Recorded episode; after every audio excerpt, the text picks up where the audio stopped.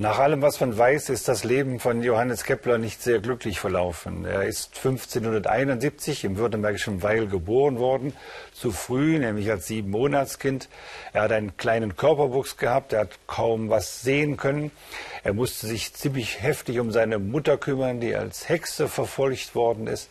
Er wollte Lehrer in Tübingen werden, was ihm verwehrt worden ist. Er ist dann Lehrer in Linz und Graz geworden und dann hat er da das neue Teleskop vorführen wollen auf dem Marktplatz. Dabei hat man ihm seine Geldbörse gestohlen. Dann hat er endlich eine Anstellung bekommen in Prag und der Kaiser hat ihn aber jahrelang nicht bezahlt. Und als er sich dann 1630 zum Reichstag nach Worms aufmachte, um das Geld beim Kaiser einzutreiben, ist er auf dem Weg dahin gestorben. Das Beste, was dem Kaiser also passieren konnte. Kepler war zu seiner Zeit nicht nur als Astronom, sondern auch als Astrologe tätig. Er hat dem großen Feldherrn Wallenstein ein Horoskop gemacht, um ihm vorzuschlagen, wann am besten äh, die Angriffe geführt werden können. Er ist selbstverständlich auch nicht dafür bezahlt worden, äh, aber das äh, gehört alles zu dem großen Pech von Kepler und zu allem Überfluss ist in den Wirren des Dreißigjährigen Krieges auch noch sein Grab verwüstet worden, sodass wir noch nicht mal wissen, wo er begraben worden ist. Also wenn man so will, ist Kepler eine traurige Figur, aber er ist eine große Figur. Er gehört nämlich mit zu den Gründervätern der modernen Wissenschaft. Er hat mit zu dem beigetragen, was die Wissenschaftshistoriker gerne die Geburt der modernen Wissenschaft in Europa nennen, die im frühen 17. Jahrhundert gelungen ist. Und das ist tatsächlich eine europäische Leistung. An ihr waren beteiligt ein Brite, Francis Bacon, ein Holländer, Christian Huygens, ein Deutscher, Johannes Kepler, ein Italiener, Galileo Galilei und ein Franzose, René Descartes. Äh, das ist die Zeit, die ich Sie gerne beschreibe, als, als das Neue noch neu war. Damals haben alle davon gesprochen, dass sie etwas Neues machten.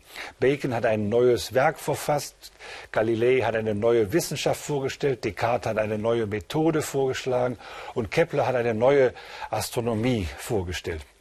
Neu war damals die Idee, dass man durch Nachdenken und Rationalität und mit Hilfe der Wissenschaft die Zukunft besser machen kann, als die Vergangenheit war. Also neu war die Idee des Fortschritts. Und an dieser Stelle der Wendepunkt der europäischen Geschichte sehen wir Johannes Kepler tatsächlich tätig und wirksam.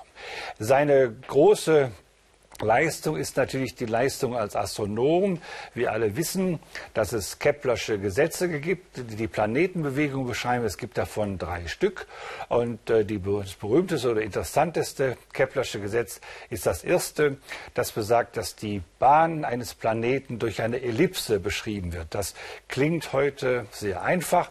Das lernt man auch im frühen Unterricht kennen. Und man hat das Gefühl, dass es nichts Simpleres gibt, als festzustellen, dass die Bahn eines Planeten äh, eine Ellipse ist. Tatsächlich gehört das, ist das eine ungeheure Anstrengung, die Kepler unternehmen musste. Äh, noch sind die Daten zu erheben ohne Fernrohr. Er kann dann endlich, als er in Prag ankommt, die Daten seines Vorgängers Tycho Brahe benutzen, der die Marsbahn sehr genau beobachtet hat. Und Kepler setzt sich nun mathematisch an die Auswertung der Daten und stellt dabei fest, dass es sich nicht um einen Kreis handelt, sondern um eine Ellipse. Die Abweichungen sind marginal. Aber Kepler, und das macht ihn ganz modern, bevorzugt die Empirie vor dem Traum. Er sagt eben, wir haben zwar alle das Gefühl, dass da eine sphärische, eine kugelförmige Geometrie am Himmel verwirklicht ist, aber tatsächlich stellen wir fest, ist eine Ellipse. Und das Fantastische an dieser Keplerschen Entdeckung mit der Ellipse ist so, dass dadurch nicht besser, dass zwar dadurch genauer verstanden worden ist, was am Himmel sich abspielt, aber nur so, dass mehr Fragen auftauchen als vorher. Das heißt, Keplers Entdeckung der Ellipse zeigt, dass wir eigentlich gar nicht verstanden haben, was da oben passiert. Bevor Kepler die Ellipse entdeckte, war man davon ausgegangen, das war noch von, bei Kopernikus im 16. Jahrhundert der Fall, dass da oben sich nicht Planeten drehen, sondern dass die Planeten sich in Sphären aufhalten und diese Sphären drehen sich. Diese Sphären sind natürlich von den Göttern gemacht. Diese Götter lassen die Sphären sich kugelförmig drehen. Und Kepler dreht das alles nun rum. Er sagt, es sind keine Sphären, die sich drehen, es sind Körper, Himmelskörper, die sich drehen. Und die drehen sich auch nicht auf kreisförmige Bahnen, sondern auf elliptoiden Bahnen. Und das muss man jetzt erklären. Und damit hat er sich, da, sich und der Wissenschaft eine große Aufgabe gestellt. Wieso bewegt sich, äh, bewegen sich Planeten auf elliptischen Bahnen? Und ich glaube, dass das eine, äh, deshalb eine äh, den, äh, ganz große herausragende Entdeckung äh, ist die tatsächlich nur zeigt, dass die Wissenschaft dann, wenn sie etwas richtig versteht, mit ihrer Arbeit nicht fertig ist, sondern die Arbeit tatsächlich anfängt. Kepler hatte jetzt auch noch allgemein das Problem, dass er, also, wenn, so, wenn man so will, ein Himmelsmodell entwerfen musste. Die gängige Vorstellung war ja bis ins 16. Jahrhundert gewesen, dass die Erde im Zentrum der Welt stand und sich die anderen Körper um äh, die Erde bewegten. Und das, diesen Gedanken hatte Kopernikus verändert, indem er das sogenannte heliozentrische Weltbild hervorgebracht hat, indem er die Sonne ins Zentrum der Welt rückte und die Erde äh, als einen Planeten unter anderem um die Sonne sich drehen ließ.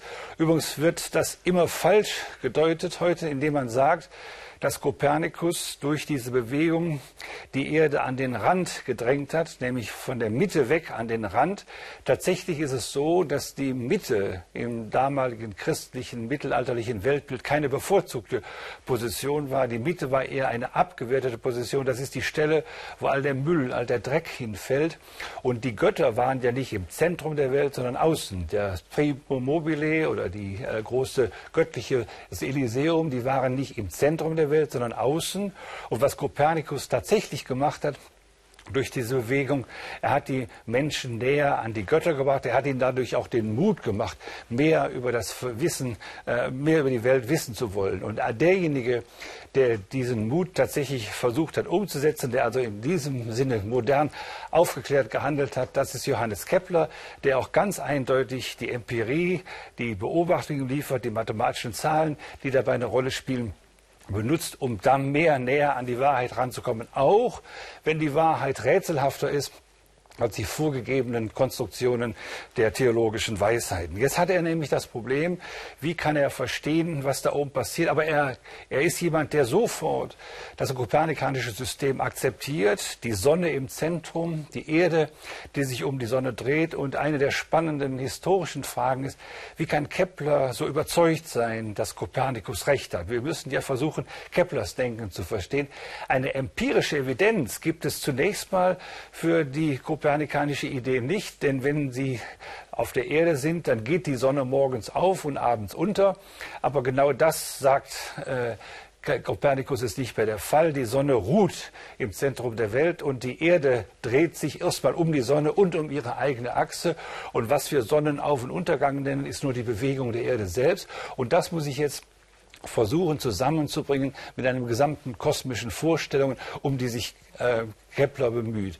Er ist auf diese Weise, und das ist ein ganz wichtiger Hinweis, nicht überzeugt über die Richtigkeit des kopernikanischen Systems aus physikalischen, empirischen oder theoretischen Überlegungen, sondern er ist es aus religiösen Überlegungen. Er glaubt nämlich, dass auf diese Weise es gelingen kann, das christliche Bild der Dreifaltigkeit oder der Trinität an den Himmel zu stellen.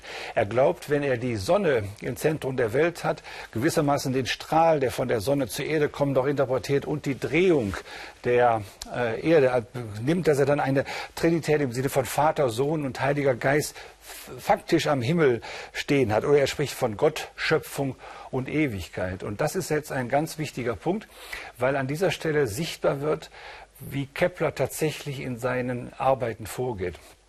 Er beginnt natürlich, er orientiert sich natürlich an empirischen Daten, er orientiert sich natürlich an dem, was man messen und beobachten kann, aber er orientiert sich auch an den Bildern, die aus seinem Inneren kommen. Und Kepler hat in einer wunderschönen Arbeit darüber nachgedacht, wie eigentlich Erkennen möglich ist. Und er sagt, Erkennen heißt, das, was uns von außen durch die Sinne gegeben ist, mit dem zusammenzubringen, was uns von innen durch eigene Bilder produziert wird. Er spricht dann von archetypischen Bildern und ich glaube, das ist eine der ganz wichtigen Einsichten, die wir von Kepler lernen, dass unser Erkennen nicht dadurch allein nur funktioniert, dass wir beobachten, dass wir messen, dass wir Daten sammeln, sondern auch dadurch, dass wir archetypische Konfigurationen alle aus unserem Innern haben, die wir dann versuchen nach außen zu projizieren und mit denen das die Welt zu verstehen. Kepler gibt auch noch ein Rezept an, wie man dabei weiß, dass man auf der richtigen Spur ist. Und das, das Wissen, als man auf der richtigen Spur ist, hängt mit dem, was, was er das Feuer der Seele nennt, zu tun. Das heißt, seine Seele teilt ihm mit, dass er Bescheid weiß, dass er auf dem richtigen Weg ist. Wir würden heute dann davon sprechen, dass Kepler ein Gefühl der Zufriedenheit entwickelt. Und ich glaube, das können wir auch von Kepler lernen, dass man in dem Moment, wo man so etwas erkennt wie die Wahrheit, dass man dann das Gefühl hat, äh, etwas ganz Besonderes äh, errungen zu haben, dass man dann stolz ist, dass man dann äh, das feiert. Und Kepler selbst spricht davon, dass er bei der Entdeckung seiner Gesetze in heiliger Raserei ausgebrochen ist. Ich finde das großartig. Ich finde, man sollte das heute auch mal wieder machen. Wenn ein Wissenschaftler in einem, seinem Laboratorium heute eine Idee hat, sollte er nicht einfach sagen, aha, so ist es richtig, ich melde das jetzt zum Patentamt, sondern er sollte tobend, klatschend, jubeln und singen durch die Räume des Laboratoriums laufen und das äh, mit den anderen feiern. Also heilige Raserei ist das, was einem anzeigt, dass man auf dem richtigen Weg ist. Kepler verdanken wir viele weitere Einsichten in die Bewegung der Himmelskörper, aber auch viele andere Dinge. Kepler hat sich um die Struktur von Schneeflocken bemüht. Kepler hat sich um den Weg des Lichtes durch Wasser und andere Medien bemüht. Und er war bei all diesen Bemühungen äh, damit beschäftigt, das, was er selbst die Gedanken Gottes nannte, zu erfassen. Er war nämlich der Meinung, dass Gott die Welt geschaffen hat, dass Gott die Welt planvoll geschaffen, hat, dass alles irgendwo sinnvoll erscheint und dass die Menschen in der Lage sein sollten, diesen Gedanken Gottes äh, nachzustreben. Und das Nachstreben sollte dadurch gelingen, dass man die Schönheit in der Natur entdeckt. Gott würde einem nämlich zeigen, was wirklich in der Welt Besonderes ist, dadurch, dass er ihm zeigt, wie die Schönheit auftaucht. Und die Schönheit kann Kepler dadurch finden, dass er geometrische Figuren erkennt, dass er geometrische Zusammenhänge erkennt. Deshalb ist sein berühmter Satz auch, dass Geomet die Geometrie ist das Urbild der Schönheit der Welt. Urbild ist äh, bei ihm auf Lateinisch geschrieben. Da ist wieder das Wort von dem Archetypus. Und er, Kepler geht immer davon aus, dass einen Erkenntnisprozess im Inneren beginnt, sodass man da auch davon sprechen kann, dass es ein kreativer Schöpfungsprozess ist, mit dem ich die Welt erfasse, das ist später in der Philosophie von Immanuel Kant dadurch ausgedrückt worden, dass Kant gesagt hat, die Gesetze der Natur sind nicht in der Natur, sondern in uns. Wir schreiben sie der Natur vor, sie kommen aus uns heraus. Und diese Zusammenfassung, dieses Zusammenspiel, diese Resonanz, das ist dann der eigentliche Erkenntnisprozess, den man bei Kepler in bewundernswerter Weise anschauen kann. Er macht noch nebenbei viele andere Dinge. Er versucht durch seine genauen Beobachtungen das genaue Geburtsjahr unseres Herrn Christus herauszufinden. Und er ist der Erste, der merkt, dass die klassische Zählung mit der Zahl Null nicht so richtig herkommt. Und als Kepler zum zweiten Mal heiratet, hat er das Gefühl, dass die Weinhändler ihn äh, übers Ohr hauen. Und daraufhin entwickelte er eine neue Methode zur Berechnung des Volumeninhaltes von Weinfässern. Und das publiziert er auch als Buch. Und äh, das ist natürlich eine raffinierte geometrische Aufgabe, die er macht.